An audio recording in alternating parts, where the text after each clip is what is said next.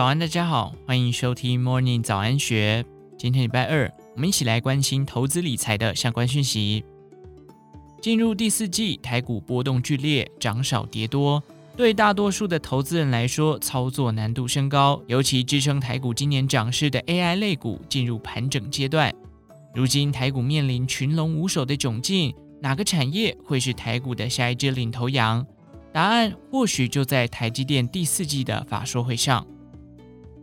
过去在这一年多来，从上游的 IC 设计到终端消费电子的表现都不尽理想。先前几个季度营收表现衰退至三年前的水准，甚至部分以中低阶 IC 为主力的公司营收还倒退至疫情以前。不过，台积电总裁魏哲嘉在第四季法说会上指出，个人电脑与智慧型手机终端市场需求稳定。并且预测无晶圆厂半导体库存将进一步减少，并在今年第四季结束之后更加的健康。笼罩 IC 设计最大的乌云就是库存过高的问题。如今库存水位快要回到健康的水准，对于已经闷了近两年的 IC 设计族群来说，也终于露出曙光。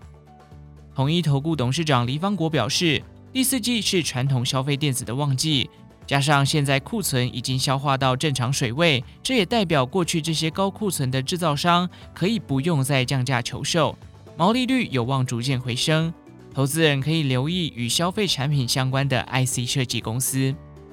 首先，先来看看智慧型手机系统单晶片的 IC 设计龙头联发科。联发科在十月的法说会上指出，已经观察到智慧型手机 SoC 的需求有微幅增温，主要就是因为中系手机需求回温，而中系手机的回温趋势，对于中国业务贡献度高的联发科来说，确实是一项期盼已久的利多消息。值得注意的是，联发科对智慧型手机的展望，较前一次的法说会看法显得乐观不少。从联发科第三季的营收一千一百亿元来看，不光是较上一季增加了百分之二点二，即使是因为第二季的基期较低，但仍优于前一次的法说会预期。因此，也有法人预期联发科今年第四季很有可能提高智慧型手机 SoC 的投片量。除了 SoC 之外，同为联家军的联咏今年前三季累计营收相比去年同期只减少了不到百分之五。由于下半年为 AMOLED 拉货旺季，若第四季可以维持同样的表现，今年的营收成长有望转正。而在个人电脑方面，虽然第三季陆陆续续涌出的急单已不是新闻，但是黎方国强调，年底圣诞节以及明年寒假过后的换机潮也都是笔电的旺季。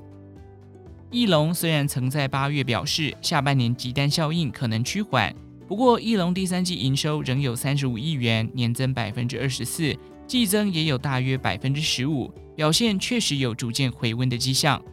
另一方面，两三年前因疫情首批更换的笔电也慢慢接近使用年限，预计接下来也会有一波波的笔电换机潮。对于个人电脑市场来说，法人期待可以加速营收成长。虽然消费电子库存接近底部，不过兆丰投顾协理黄国伟提醒，存货的问题是解决了，但是需求才是现在需要观察的重点。即使美国的消费需求已逐渐回归，但是中国持续通缩，消费需求却始终拉不起来，甚至还有持续恶化的迹象。黄国伟强调，需求不像供给可以被预估，华为手机的窜起也有可能排挤其他中系手机销量，因此。终端的消费电子是否能维持旺季效应，其实还有待未来长时间的观察。至于车用 IC，虽然相对稳定，但黄国伟观察车用 IC 由于较晚开始调整库存，所以预期还需要再调整一到两个季度才会回到比较健康的库存水位。需求方面，黎方国指出，才刚出炉的欧系车厂财报来看，营收获利普遍表现不佳。主要是受到中国车市积弱不振的影响，因此以车用 IC 为主要营业项目的公司，距离谷底反弹可能还需要一段时间。以上内容出自《金周刊》一四零二期，详细内容欢迎参考资讯栏下方的文章连结。最后祝福您有个美好的一天，我们下次再见。